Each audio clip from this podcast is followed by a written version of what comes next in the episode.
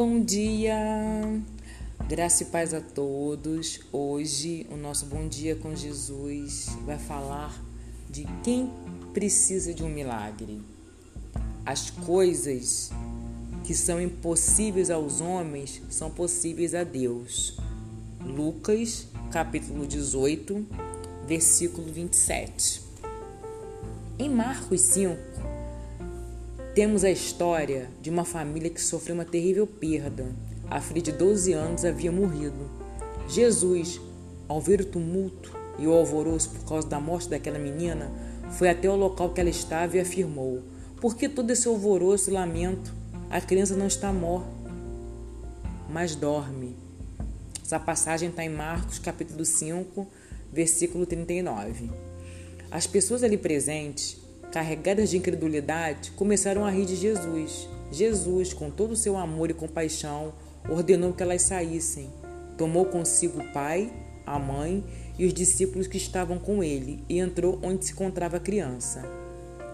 Ele tomou-a pela mão e disse: Talita, cume, o que significa: Menina, eu lhe, eu lhe ordeno, levante-se. A menina imediatamente se levantou e começou a andar. Um milagre havia acontecido naquela casa. Glória a Deus. Infelizmente, há situações em que as pessoas dão risada ao nosso respeito diante de alguma atitude de fé que tomamos. Zombam porque não conhecem a Deus e muito menos acreditam que Ele pode realizar o impossível. São pessoas usadas para trazer desânimo, descrença e falta de fé. São pessoas pessimistas, negativas. Muitos se dizem cristãos, mas vivem uma fé rasa, não creem no poder de Deus, não experimentam mergulhar na comunhão, intimidade com o Pai. Verdadeiramente, Deus pode fazer o impossível. Ele realiza feitos admiráveis e espantosos. Ele envergonha nossos inimigos e honra a nossa fé quando obedecemos. A obediência precede a bênção. O milagre é precedido da fé. É preciso crer para ver o impossível acontecer. É preciso coragem para obedecer.